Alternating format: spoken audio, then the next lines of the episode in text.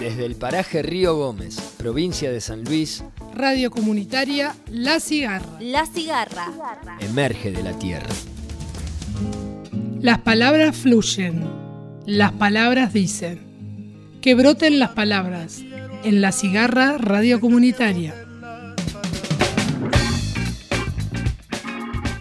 Bienvenidas, bienvenidos. Estamos en el tercer podcast de Que broten las palabras, aquí en Radio Comunitaria La Cigarra.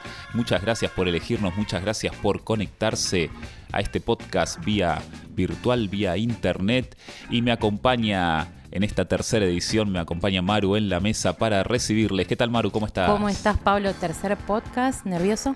¿Eh? ¿Nervioso? No, Ya pero no. estoy bastante ajetreado. Para, si desean saber, este podcast lo estamos graba- grabando en pleno domingo de Pascua y ha sido un fin de semana más que movidito en San Francisco del Monte de Oro. Muy movido. Muchas noches de feria. Feria campesina, feria gastronómica. ¿Te llega la Pascua, Maru? Sí, la verdad que sí. ¿Qué? Justamente te- estábamos charlando que, eh, recordando, ¿no? Desde chiquitos, eh, siempre papá nos escondía los huevos, no sé si a vos te pasaba. No, Huevo la de verdad Pascua, no. domingo, temprano, 8 de la mañana, levantarse a buscar los huevos.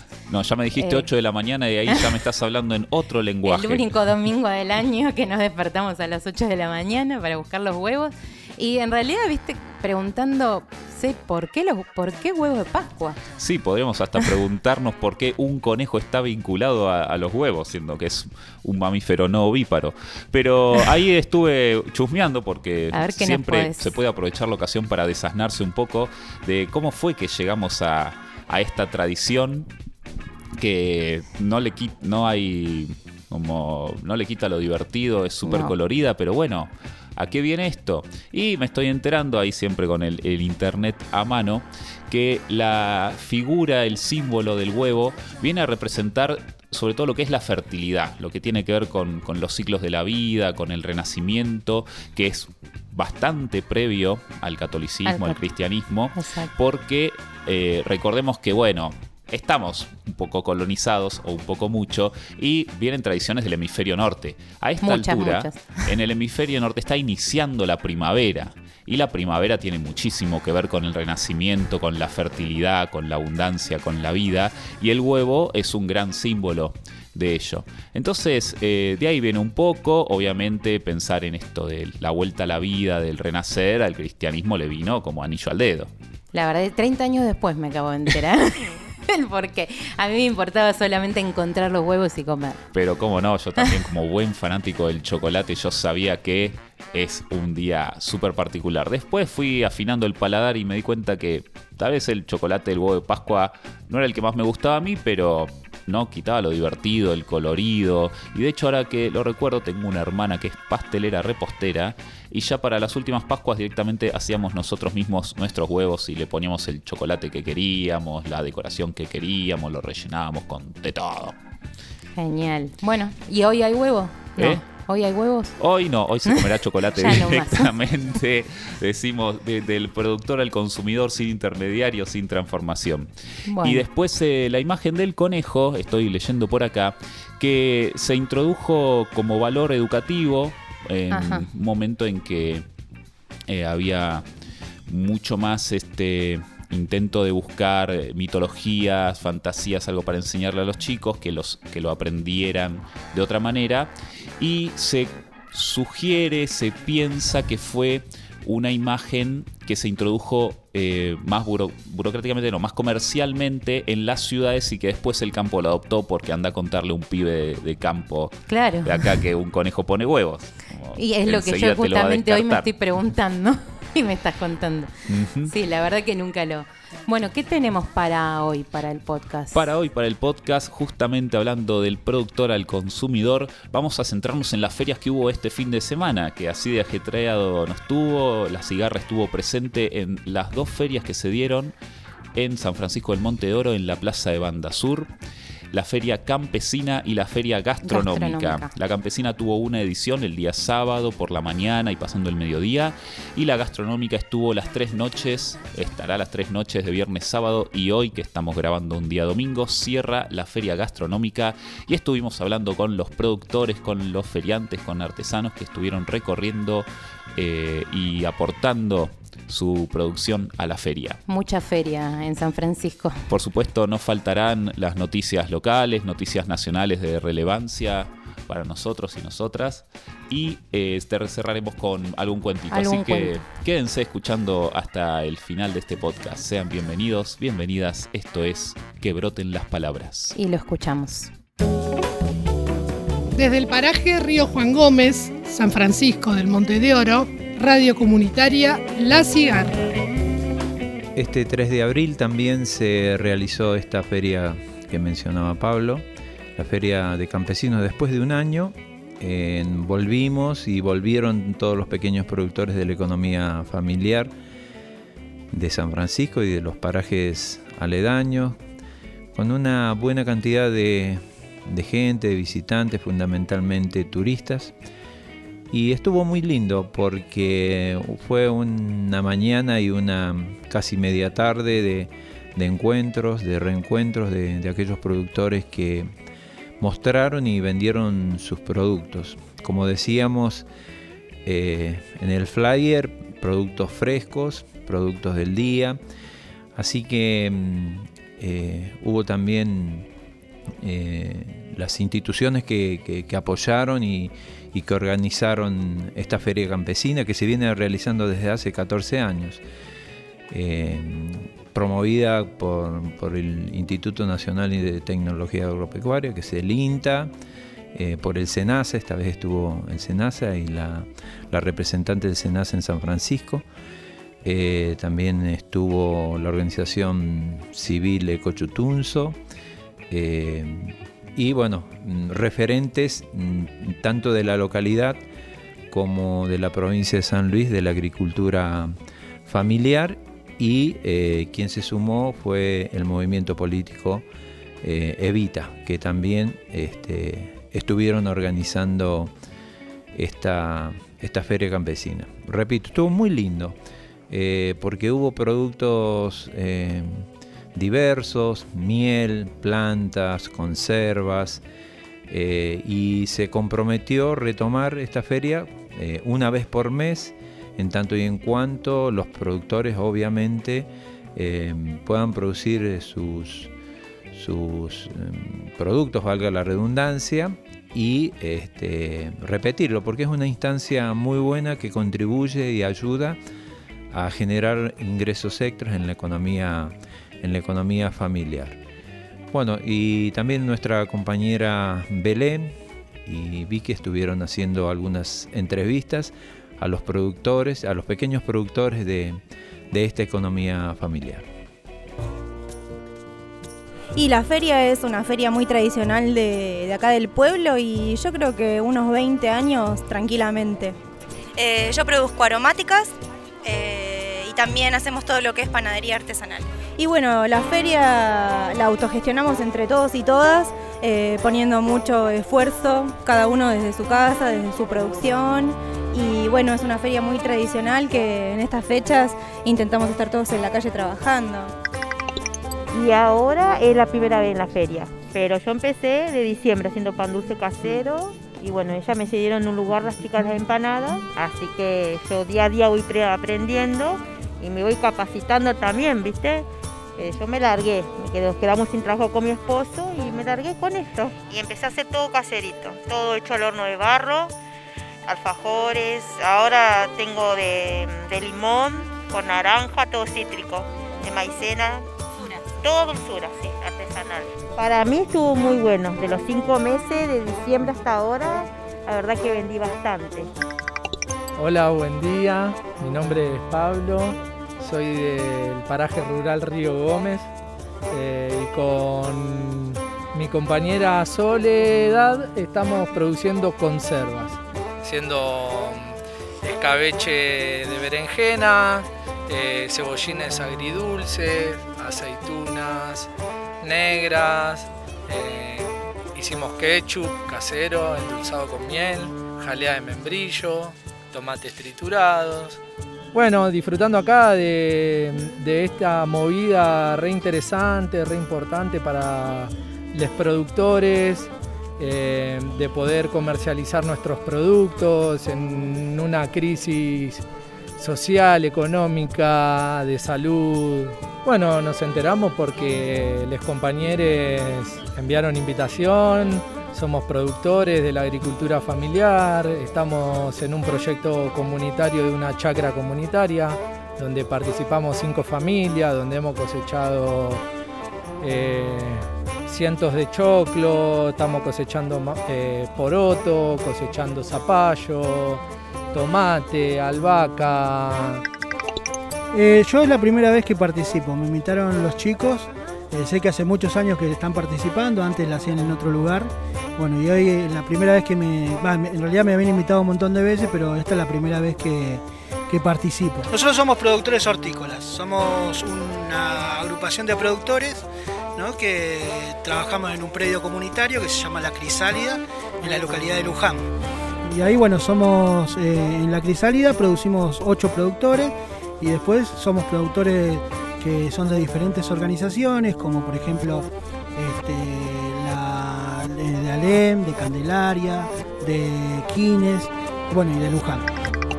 Esta es la primera vez que venimos, eh, estamos eh, probando esto nuevo y está bueno, la verdad que está bastante concurrido. Eh, la gente se ha aprendido, la gente del lugar, los, pequeños productores. Y nada, la verdad que está bueno, hay bastante gente. Y nosotros eh, producimos principalmente panificados y algunas cosas las hacemos industriales, otras cosas más artesanales, a mano, digamos. A mí me invitaron unos vecinos, la verdad que me abrieron esta oportunidad que está muy buena para conocer, así que nada, está. En realidad de esta es la primera vez. Estamos en la gastronómica casi siempre o en la de Pringles, en la Plaza Pringles, pero en la campesina hoy es nuestra primera vez. Producimos ungüentos eh, que los hacemos con, la, con jarilla, con caléndula, con las eh, hierbas y plantas de acá del monte.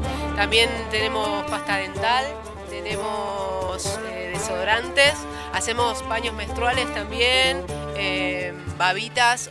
Y me parece importante porque ayuda a la economía local, porque las personas mismas que vivimos acá nos ayudamos, yo le compro a alguien y alguien me compra a mí y se va moviendo la economía local y porque está bueno eh, consumir las cosas que se hacen en cada lugar, como que nos hace bien a todos, no, no solamente por una cuestión económica, sino por una cuestión de salud, que, que, que mm, consumas las cosas del territorio en el que vivís y también para que si en todo caso alguien la consume y se va a otro lado, eh, para que bueno, vaya conociendo y vaya eh, sintiendo lo lindo que es eh, los productos del monte, los productos naturales, las cosas que se hacen con amor, con la, con la energía de la tierra y que bueno, y que son cosas que están buenas ahora empezar a, a, consumir y que se mueva y que, y que esto, que sobre todo se valore el trabajo de las personas que todos los días le ponemos ahí el granito de arena y que estamos en estos lugares que a veces la economía es difícil, pero que elegimos vivir de otra forma y más conectados con la naturaleza y bueno. Y bueno, es, es, de suma importancia, de mera importancia poder adquirir producción local porque eso quiere decir que estamos en cada compra, eh, teniendo un puntito más de PBI para todo lo que es eh, el pueblo, la producción local, los parajes. Eh, es crucial que la gente empiece a comer la producción local también por todo el tema de la salud y todo el tema de que bueno, de que la, de que el alimento es nuestra medicina. Sí, es, fundamental. Es fundamental por, no solamente por, por, la, por cómo se abaratan los costos, en cuanto a lo que llega a la, mesa de la gente, de los, consumidores, sino también por la calidad. Porque al nosotros este, tener una feria que nos permita comercializar, nosotros nos evitamos todos los intermediarios como productores. Y lo que son los consumidores, este, ellos tienen mercadería mucho más fresca y a precios mucho más justos porque hay una este, cadena de, de, ¿cómo se llama?, de distribución que nosotros no tenemos, porque es directamente del productor al consumidor. Y porque mueve la, economía interna, ¿no? La verdad que eso está bueno porque uno mientras apoya, ¿no? Es un incentivo, ¿no? Para el productor, además de eso, eh, mueve la economía interna y yo creo que hay que apoyar eso porque es lo que se necesita hoy en día. Y básicamente mm, eh, consumo regional y producción regional, ¿no? Eh, nuestra proyección a futuro es producir eh, frutas y verduras para poder hacer las conservas propias. Y bueno, me gustaría llevar un espacio que sea realmente un puesto de trabajo, la feria. Eh, bueno, nosotros venimos de una experiencia muy bonita de lo que es la feria de la provincia y ojalá podamos replicar eso acá en el departamento, ¿no?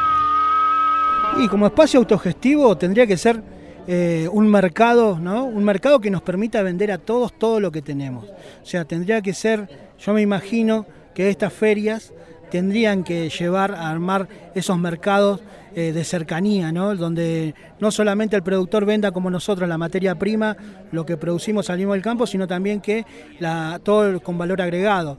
¿no? Entonces podamos, nosotros, para eso hace falta que nosotros como agricultores, como agricultores familiares, podamos tener la, posibilidad de transformar nuestra materia prima. Y entonces, bueno, ahí ir sustituyendo cada vez más productos de los que vienen de afuera y que ese mercado de cercanía sea ca- cada vez más integral, que sea cada vez, este, que pueda sumar a más gente. ¿no? Porque hoy nosotros somos productores, pero así como nosotros somos productores, hay otras personas que pueden ser este, transformadores de materia prima. Y entonces iríamos sumando a más vecinos, que la idea es, la idea es que sea el vecino dándole su trabajo al otro vecino. Bueno, y, esto es, es tan importante para que cada uno de los, de los productores se puedan ir sumando paulatinamente a esta hermosa propuesta, ¿no? Eh, para que se vaya generando participación comunitaria con todos los, productos y, eh, por supuesto, a las organizaciones eh, que van a colaborar. Esperemos que también el municipio pueda colaborar a través de, de lo que aporte el municipio. En este caso voy a, mencionar algo que estuvo muy bueno, que fue la exención de impuestos de la libreta sanitaria, que era algo que estaba en discusión durante todo este tiempo y donde eh, aquellos productores tenían que pagar 700 pesos para poder participar y hubo una eh, decisión, digamos, del Ejecutivo Municipal y de la Dirección de Comercio de la Municipalidad de San Francisco de exceptuar de este canon a, todos los productores. Así que esperemos eh, contar con, estas eh, ferias que se realicen en tanto en cuanto el- también el tiempo nos permita hacerla todos los meses o la propuesta que en las próximas reuniones vamos a, a realizar con los productores y las productoras.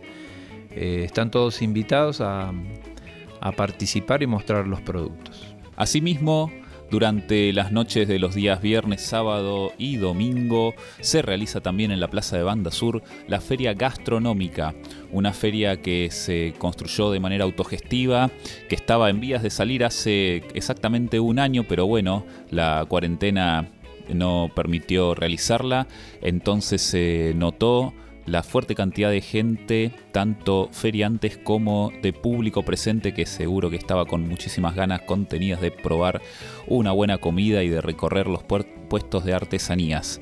Eh, estuvimos con Radio Comunitaria La Cigarra cubriendo también este evento y esto era lo que nos contaban las y los feriantes. Y organizar una feria implica mucho tiempo, eh, ponernos de acuerdo todos porque somos muchos. Eh, es laburo en conjunto en realidad. Si no lo hiciéramos entre todos sería imposible. Y bueno, y esta vez nos apoyó mucho eh, Daborín, que está en turismo, no sé si el cargo de él creo que es secretario de turismo. Y él nos apoyó muchísimo con la feria, así que bueno, estamos contentos porque si no, no, no sería posible todo el tema del traslado de los puestos, de las mesas, los bancos y todo se ha ido haciendo a pulmón, lo hicimos nosotros, por eso esta es una feria autogestiva y la idea es poder trabajar bien de esa manera y seguir creciendo así. Hola, ¿cómo están? Soy Ángela, eh, de Tía Tita. Eh, vendemos golosinas artesanales. Nada, a la gente le encantó, vino contenta y la feria está hermosa, llena de puestos. Y eso, eso es lindo ver. Bueno, mi nombre es Agustina. Eh, estoy aquí feriando con joyería artesanal, macramé, un poco de metal, un poco de piedras. La feria mm, está buenísima, hubo un montón de convocatoria y un montón de puestos, que siempre es lo lindo. Y me parece que es una linda oportunidad para valorar eh, el arte, lo que sucede en la calle, la feria como un espacio cultural. Eh, mi nombre es Jorge Otazúa, mi puesto es de pochoclos, copos, garrapiñadas. Eh, hace, esta va a ser la segunda vez que venimos para acá, para la feria. Mm, Es muy emocionante por, después de un año de no poder haber podido trabajar con todo el tema de la pandemia.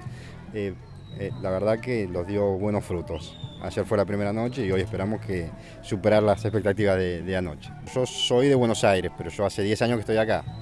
Y la movida empezó hace dos años y no paró. Y va cada vez que va creciendo más. Hola, buenas noches. Yo soy Karina de Mendoza y lo que yo hago es macramé.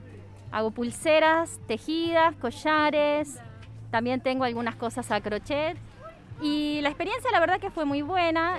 Se pudo trabajar bien, se pudo trabajar tranquilo, la gente muy respetuosa. Buenas noches, soy Lore Ñanco, de Cerveza Ñanco. Eh, bueno, nuestro puesto es de cerveza artesanal, ya tenemos cinco años en la producción y cuatro años que estamos con la feria gastronómica.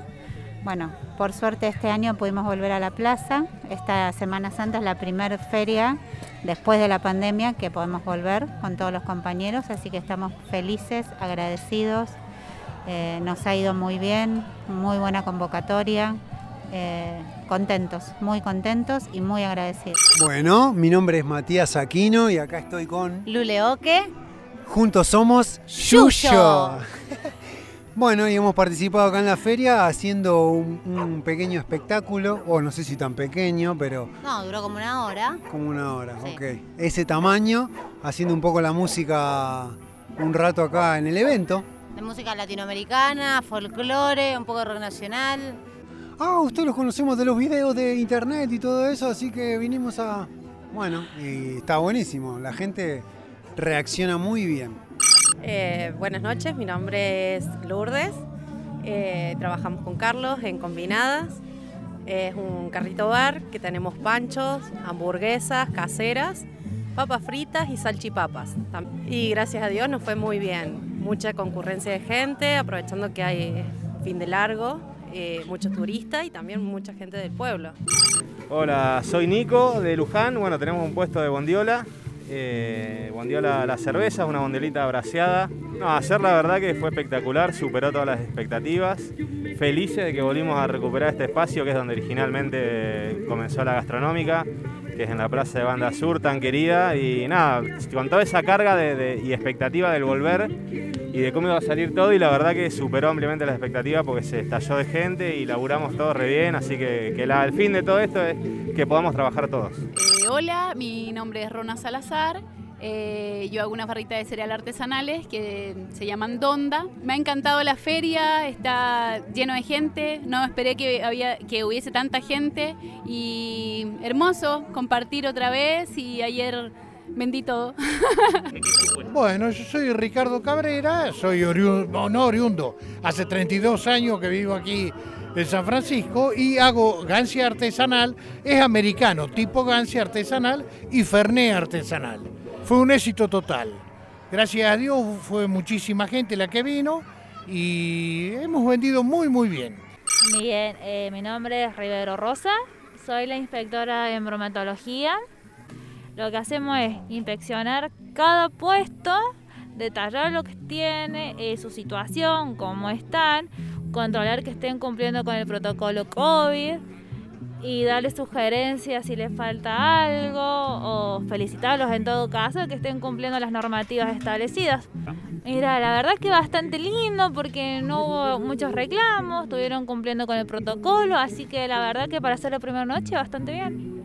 Eh, soy Lorena Fernández, vivo en el paraje de Río Gómez y elaboramos con mi compañero, con Mariano, alfajores artesanales que se llaman Taitequia. Muchísima gente, la verdad que eh, más de lo esperado. Estuvo, estuvo muy lindo, la música muy linda, la gente acompaña, eh, muy agradable, estuvo muy lindo. Eh, bueno, mi nombre es Soledad, soy de Río Gómez y tengo un puesto de artesanías combinado entre macramé, donde hago billutería, collares, pulseras y también en costura hago vinchas, cuellitos, polares, ahora para el frío. Yo hago feria acá en San Francisco ya hace 10 años, que es el tiempo en el que estoy, en, la plaza Pringles y bueno, también acá en la banda sur, en la gastronómica.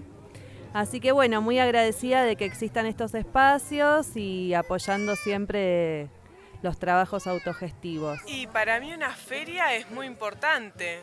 De hecho, ahora estoy mirando la feria y veo a todos los productores trayendo sus cosas, sus productos y nada, emociona. La feria es, eh, es una comunidad, es un todo, es, eh, saber aprovechar eh, las oportunidades, conocer culturas de gente de otros lados. El hecho de que haya feria para nosotros representa que podemos trabajar.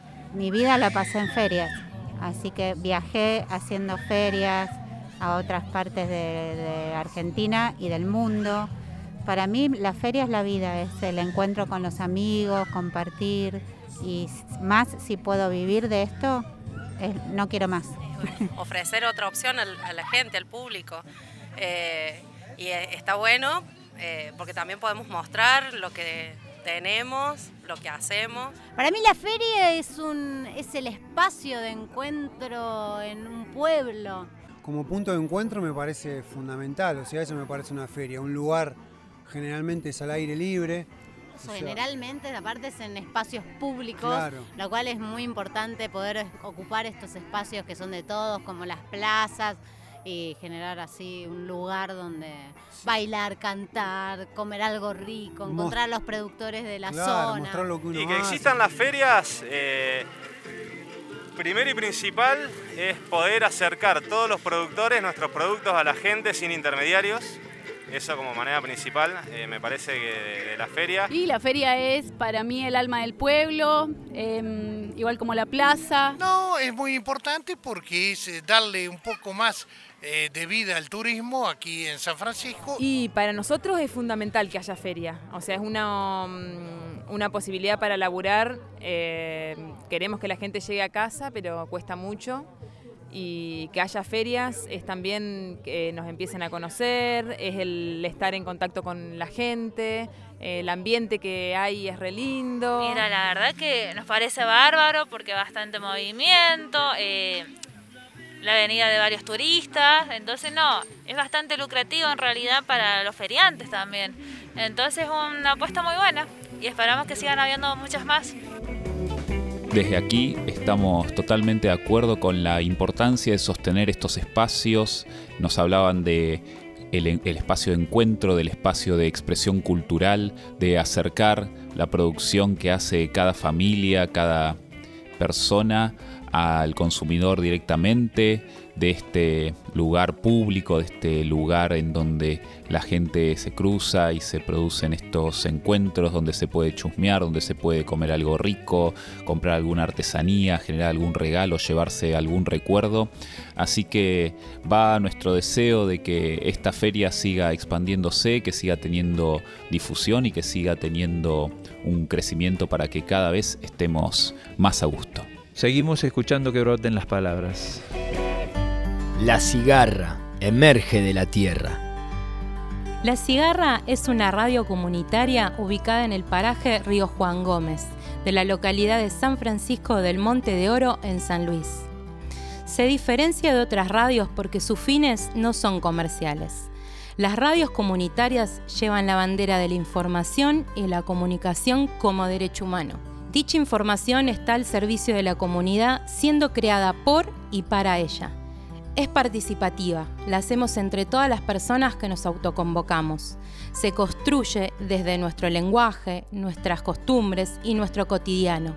Contiene multiplicidad de voces, ideologías, enunciados y reflexiones. Es reflejo de nuestra comunidad. La radio comunitaria La Cigarra es tuya, es mía, es nuestra. Acercate y participa. La comunicación es un derecho. Estos son los títulos en Radio Comunitaria La Cigarra. Títulos nacionales. En el marco del crecimiento de los casos de COVID que las autoridades vienen viendo, se puso en marcha un plan de aceleración de la vacunación. La Comisión Federal de Salud, que cabeza la ministra Carla Pisotti e integran los 24 ministros de salud provinciales, decidió por unanimidad que la estrategia será vacunar a la mayor cantidad de personas con la primera dosis y espaciar a 12 semanas, o sea, tres meses, la aplicación de la segunda dosis. Con el objetivo de amainar los contagios y evitar que haya circulación comunitaria de nuevas variantes del coronavirus, el Gobierno Nacional dictó una resolución administrativa para suspender los vuelos con Brasil, Chile y México por tiempo indeterminado. Estos destinos se suman a la prohibición de viajes desde el Reino Unido e Irlanda del Norte. Para quienes arriben desde otros países, además del testeo para abordar el avión que rige en la actualidad, deberán hacer un testeo al llegar al país y otro al séptimo día, ambos test a cargo del pasajero. Quienes resulten positivos deberán cumplir aislamiento en los lugares que indiquen las autoridades nacionales hasta su traslado seguro hasta la residencia. Quienes resulten negativos deberán aislarse durante 10 días. Del 22 al 26 de marzo, el Gobierno Nacional entregó 100 viviendas y lotes a familias beneficiarias del Plan Procrear 2. El presidente Alberto Fernández y el ministro de Educación de la Nación, Nicolás Trota, presentaron en el Congreso la Ley de Educación Ambiental. La Cámara de Diputados dio media sanción y se trata de un camino para generar cambios sustanciales en la sociedad, de brindar herramientas, información y alternativas para el uso sostenible de los recursos naturales sin hipotecar el futuro. Esta ley será el inicio de un proceso que traerá grandes beneficios y generará conciencia sobre el cuidado del planeta desde las aulas de edad temprano. Qué buena noticia esta, ¿eh? Luego de una jornada extensa, la Cámara de Diputados de la Nación dio media sanción a la modificación del impuesto a la ganancia, también al régimen del monotributo y la reforma de la ley del dopaje. El 2 de abril se conmemoró el Día del Veterano y los caídos en la Guerra de Malvinas. El 2 de abril de 1982, la dictadura cívico-militar inició el desembarco de tropas en las Islas Malvinas con el fin de recuperar la soberanía usurpada por Inglaterra en 1833. Duró hasta el 14 de junio y costó la vida de 649 personas, entre ellos oficiales, suboficiales y jóvenes de 18 años que cumplían el servicio militar y mutilaciones y heridas a casi 1.300 además de secuelas psicológicas que llevaron al suicidio. Seguimos ahora con las noticias provinciales. El portal de Oficio Saber es una herramienta digital destinada a los beneficiarios del Plan de Inclusión Social y a jóvenes del programa Juventud, que tiene como objetivo brindar oportunidades de capacitación que favorezcan una pronta reinserción en el mercado laboral formal. El segmento de capacitación, abordaje integral sobre violencia y desigualdad de género, el segundo más elegido, cuenta como contenido con la producción radiofónica Nos duele a todes, realizado por seis estudiantes de licenciatura en comunicación social y que aborda el acoso callejero, violencia obstétrica, violencia institucional, mediática y a las diversidades. Dentro de los objetivos de la propuesta está la interpelación y sensibilización sobre las diferentes prácticas patriarcales y formas de violencia que atraviesan a todos los ámbitos de la sociedad. Las árbitras ganan terreno en las canchas. Hace pocos días, 25 puntanas fueron reconocidas como referees regionales por la Liga Federal de la AFA, lo que genera un gran paso para un deporte que apunta a la inclusión y la integración social. Al equipo lo componen árbitras de entre 20 y 45 años. La Secretaría de la Mujer, Diversidad e Igualdad y la Facultad de Psicología de la Universidad Nacional de San Luis firmaron un acta de articulación para la especialización en estudios de género. Impulsa un profundo cambio en el sistema judicial puntano, con el objetivo de tener una justicia ágil, eficiente y cercana al ciudadano las distintas comisiones exhibieron los nuevos proyectos del Código Procesal de la Niñez, Familia y Adolescencia, del Código Procesal Penal y de la Ley Orgánica de Administración de Justicia. Serán presentados en la legislatura para su tratamiento. El gobernador Alberto Rodríguez Sá encabezó la presentación del Plan Integral de Seguridad 2021 que prevé la incorporación de 900 agentes a la Policía Provincial y una inversión de 2.500 millones en móviles, equipamiento y tecnología. En otro segmento de su mensaje ante la plana mayor de la Policía sanluiseña, instó a los efectivos a abrazar los derechos humanos, con especial mirada y protección hacia los derechos de las mujeres y alentó a los y las policías a reeducarse ante la evolución y surgimiento de nuevos derechos y enfatizó, sueño que la policía de San Luis abrace los derechos humanos. El primero de abril se realizó el inicio del periodo bicameral de sesiones ordinarias.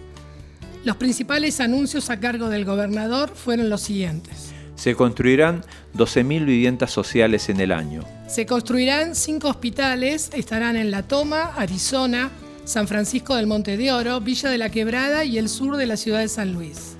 Se construirán edificios multifueros en San Martín, San Francisco del Monte de Oro y Buena Esperanza mejorando el acceso a la justicia.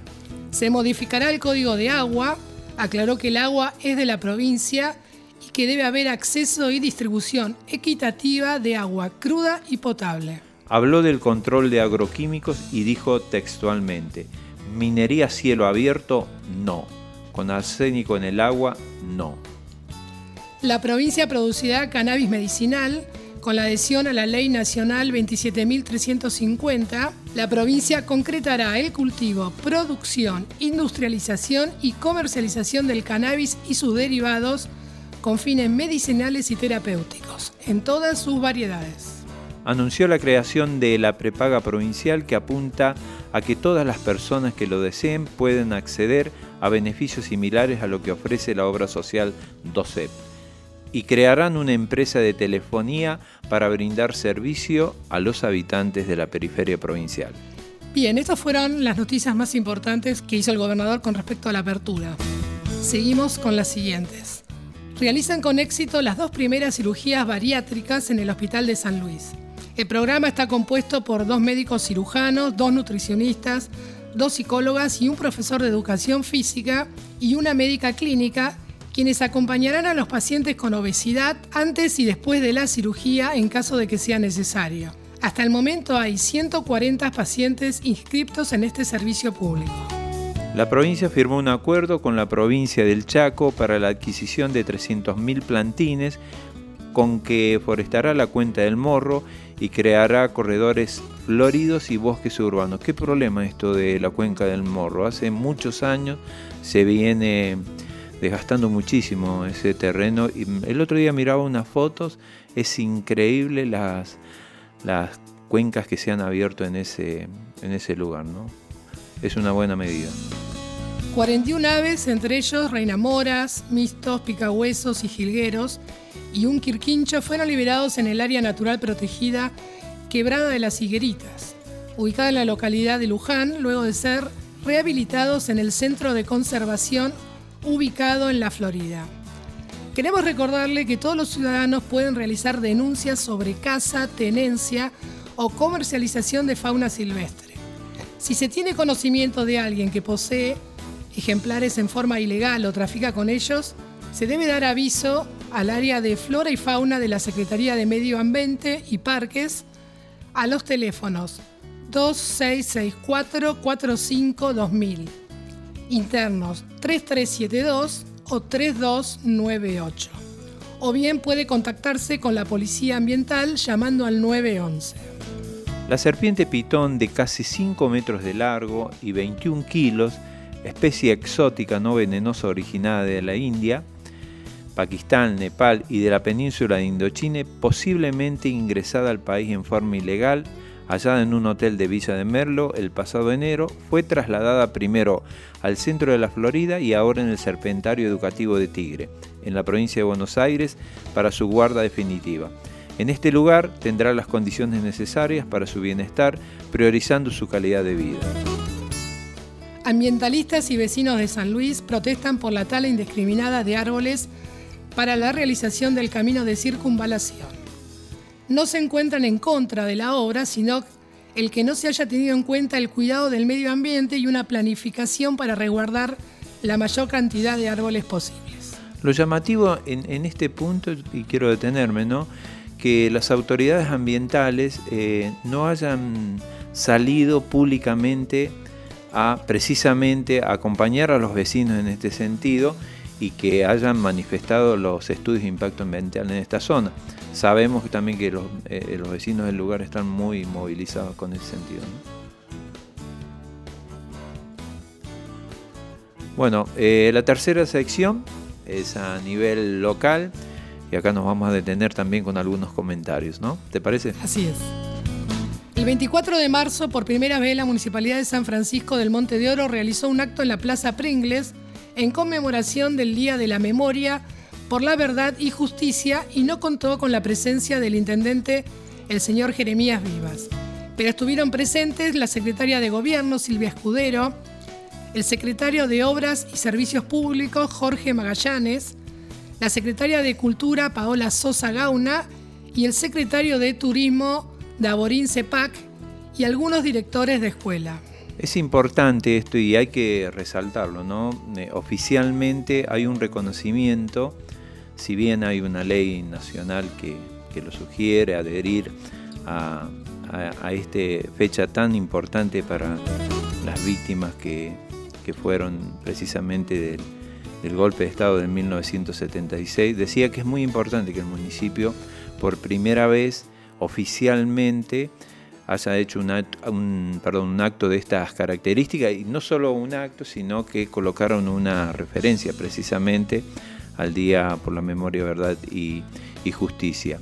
Si bien hubiésemos, digamos, hubiésemos, porque somos parte como radio comunitaria, haber eh, hecho un acto, pero eh, las invitaciones, de acuerdo a lo que dijo el funcionario de Obras y Servicios Públicos y la secretaria de, Cultura para hacer un solo acto ¿no? con las otras organizaciones sociales y autoconvocados, eh, de hacerlo digamos en un solo horario, pero bueno, como decía, las invitaciones estaban cursadas y se hicieron dos actos, ¿no? el, acto de la mañana por parte del municipio y eh, el acto de, de los vecinos autoconvocados y organizaciones sociales de San Francisco. Así es, por la tarde los vecinos autoconvocados, los colectivos sociales y Radio Comunitaria La Cigarra realizaron otro acto en el que se hizo una pequeña muestra fotográfica, se colocaron baldosas en el espacio de la memoria, se leyó un informe de la Asamblea Permanente por los Derechos Humanos Regional San Luis,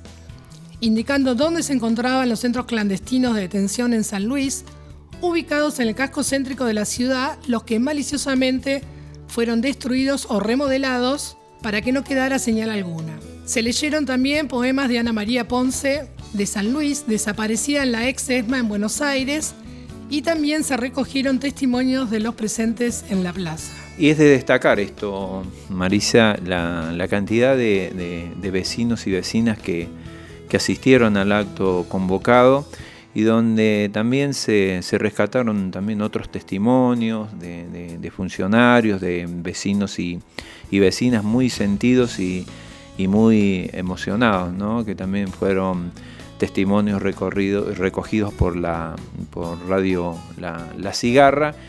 Eh, y bueno, y cada vez eh, esto, este acto de la memoria se van incrementando y la participación de, de nuestros vecinos y vecinas de San Francisco eh, cada vez se va incorporando mucho más gente, ¿no? Fue un lindo acto el que se realizó a la tarde y esperemos que el año próximo sea un solo acto y podamos reunirnos todos, las autoridades locales y los vecinos, encontrarnos en un solo acto. Exacto. Y quedaron muy bien las, las baldosas. Esta propuesta este, que se hizo desde organizaciones de derechos humanos a nivel nacional y las plantas también, que tanto el municipio como los vecinos autoconvocados eh, adhiriendo a esta propuesta quedaron en ese espacio. Y eh, también la, ordenanza que presentaron los, los vecinos, creo que la semana pasada se aprobó, así que también esto mm, es una noticia muy linda para San Francisco. Buenas noticias. Y ahora tenemos otra buena noticia más. La totalidad de los intendentes de la provincia, entre ellos Jeremías Viva, firmaron este lunes el convenio marco con el gobierno para coparticipar los fondos cobrados por San Luis por la deuda que mantiene el gobierno nacional.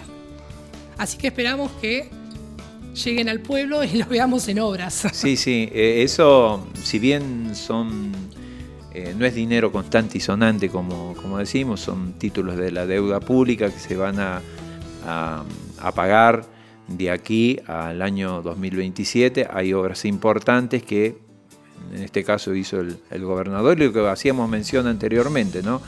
Obras este, que hacen falta en toda la provincia y en nuestro pueblo eh, el, anuncio de la construcción de un hospital, no sabemos de qué complejidad, cuánto es la inversión, y además del edificio multifueros que va a funcionar, que es una propuesta que viene hace, hace varios años que se viene manejando. O sea que eh, vamos a tener dos eh, importantes obras para San Francisco. Faltaría el tema del agua, ¿no? que ese es un tema que todavía está en carpeta. La apertura de sesiones ordinarias del Consejo Deliberante de la Municipalidad de San Francisco, que deberían comenzar del primero al 10 de marzo, no comenzaron precisamente en la fecha estipulada. Hay que recordar que normalmente en toda la, provincia eh, tiene este lapso de, cumplimiento, ¿no? Tanto a nivel nacional, provincial y municipal. No sabemos los motivos por, por, qué se dilató esta participación, digamos, legislativa, eh, pero bien sabíamos también que los concejales de la oposición, el concejal Manso y el concejal Tempestini, venían reclamando eh, por estos días para que se realizara. Finalmente se hizo el, 23 de, marzo, donde ahí el intendente dio su, discurso, un análisis de del balance de lo que fue eh, en esta época pandémica. Estuvo más o menos unas tres horas hablando. Y este, donde hizo, digamos, una apreciación muy subjetiva de mi parte, no hizo mucha proyección, digamos, del, del año en curso en cuanto a inversión. Creo que el discurso central eh, se basó en las complicaciones que le produjo a este municipio la, pandemia, pero no hubo discursos, digamos, fuertes, con un compromiso de inversión en la localidad y este, estamos expectantes eh, para que esto suceda con el apoyo del gobierno provincial en cuanto a inversión. Esperemos que así sea. El lunes 29 de marzo, la ministra de Salud, Silvia Sosa Araujo, acompañó la vacunación de adultos mayores de San Francisco que recibieron la primera dosis de la vacuna Sputnik V. Se aplicaron 300 dosis. Sí, esto eh, particularmente tuve la, posibilidad de acompañar a mi madre a vacunarse dentro de, esas 300 dosis de la vacuna rusa. Eh, y quiero destacar y resaltar la organización por parte de las autoridades del nosocomio local, eh, en cuanto a la organización y la atención de lo muy profesional de, todos los trabajadores y trabajadores del Hospital eh, San Francisco, si bien en algún momento eh, fue como un reencuentro de muchas caras con alegría, muchas caras que hace muchísimo tiempo no, no se veían, y por ahí se llamaba la atención también a las personas mayores para que respetaran la distancia social. Eh, en lo personal creo y, compartimos con muchos vecinos que eh, estuvo muy bien organizado, eh, fue, un, como digo, una, atención muy profesional dentro de ahí del hospital para nuestros mayores. Proteccionistas San Francisco y Proteccionistas Unidos San Luis presentaron una ordenanza de equilibrio poblacional que incluye la castración gratuita de perros y gatos. En el inicio de las sesiones ordinarias, el intendente Jeremías Vivas prometió que se tratará la ordenanza. Los vecinos de San Francisco esperan que esto ocurra a la brevedad, ya que es un servicio muy necesario y se proceda con la rapidez como lo realizó el intendente de Alén. Exactamente, Marisa. Bueno, recordarle a todos los oyentes también que la ordenanza va por un lado y el plan de castración es por otro Y eh, la ordenanza está a esperas de la firma y aceptación de los señores concejales, pero el plan de castración está a esperas y en realidad depende del señor intendente Jeremías Vivas y una decisión política que puede ser tomada ya. Y como vos dijiste, eh, debido a que es un servicio muy necesario y que estas últimas semanas eh, tuvimos muchos más abandonos y casos de maltrato. y también volver a repetir que bueno, que gracias a, Proteccionistas Unidos San Luis y Proteccionistas Unidos San Francisco, eh, también se tuvo la participación del intendente ¿sí? en dichas reuniones y eh, él comenzó eh, por su lado ya el plan realizando un censo para tomar en cuenta la cantidad de animales que se deben, ser castrados. Eso en Alén. El intendente en Alén, exactamente. Así que lo felicitamos desde acá. Por ahora censo, próximamente castraciones en Alem, así que esperemos que también suceda acá en San Francisco del Monte de Oro con la decisión del señor intendente Jeremías Vivas. Esperemos que el señor intendente Jeremías Vivas pueda resolver rápidamente porque tenemos muchos casos de perros y gatos que necesitan ya ser castrados. Ya ser castrados, exactamente, una simple decisión de parte de él. ¿Van a pedir la banca del pueblo? Exactamente, vamos a pedir la banca del pueblo debido a que ya no, tenemos respuesta desde eh, el Consejo Deliberante para poder eh, pedir el apoyo de los vecinos, porque ya en realidad el apoyo lo tenemos y, las consultas constantes la tenemos, pero lo que necesitamos es hacernos visibles ante el Consejo Deliberante y poder explicarles que ya de hecho lo hicimos, porque es tan importante no solamente esta ordenanza que eh, trata el maltrato animal, sino también las castraciones, a nivel masivo, ¿no? Recordarle a los oyentes. Bueno, hasta aquí las noticias en Radio Comunitaria La Cigarra. Sigan con nosotros, que tenemos más. La Cigarra, haciendo ruido. Estás acá. Estás entre estos aires que hoy envuelven este homenaje a los maestros de vida. Estás junto a Sandra, Ariadna y Camila. Estás entre tus compañeras y compañeros Estás en el patio de la escuela, en el aula junto a tus humildes alumnos, en las marchas que se hacen y que se harán, en las luchas venideras. Estás en la memoria viva, en el camino recorrido y por recorrer. Estás en los sueños y utopías de todos los que quieren una vida justa y digna. Sandra, tu compañera, te definió como un químico que combinaba el esfuerzo con el cariño y el amor. Germán, tu hermano, rescató tu enorme solidaridad. Carlos, desde tus días como trabajador de la construcción hasta tus días como profesor, siempre estuviste comprometido con las causas justas, siempre, como decimos nosotros, en el aula y en la calle, con esa sonrisa que recordaremos aquellos que no olvidamos. Hoy es un día especial. Hoy te distinguimos a vos, compañero, maestro de vida. Seguramente estás contemplando este abrazo que te damos, este pedacito de ternura que quisimos darte a vos y a los tuyos, desde la simpleza de lo que somos, desde este guardapolvo blanco que nos enorgullece. Carlos Fuente Alba, las tizas se mancharon de sangre, las mismas tizas seguirán escribiendo memoria, seguirán exigiendo juicio y castigo.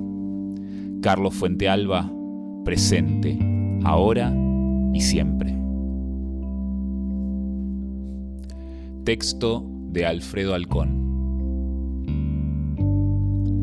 A 14 años del asesinato de Carlos Fuente Alba, Radio Comunitaria La Cigarra no olvida. Sonido del Monte. Bueno, Marisa, así terminamos la tercera edición eh, de nuestro podcast, ¿sí? Radio Comunitaria La Cigarra. Esperemos que les haya gustado. Los esperamos para unas próximas ediciones. Y nos gustaría que nos sigas también en las redes sociales. Exactamente. En Instagram, arroba lacigarra.radio o si no, en Facebook nos podés encontrar como Radio Comunitaria La Cigarra. Pueden escuchar también los podcasts anteriores buscándonos en las redes sociales O si quieren directamente en Spotify pueden buscar en la sección podcast La Cigarra. Exactamente, tenemos las eh, ediciones anteriores que están muy buenas, así que eh, todos invitados a, a volver a pasar. Bueno, nos vemos a la próxima. Hasta la próxima y los esperamos con más compañeros también y más voces.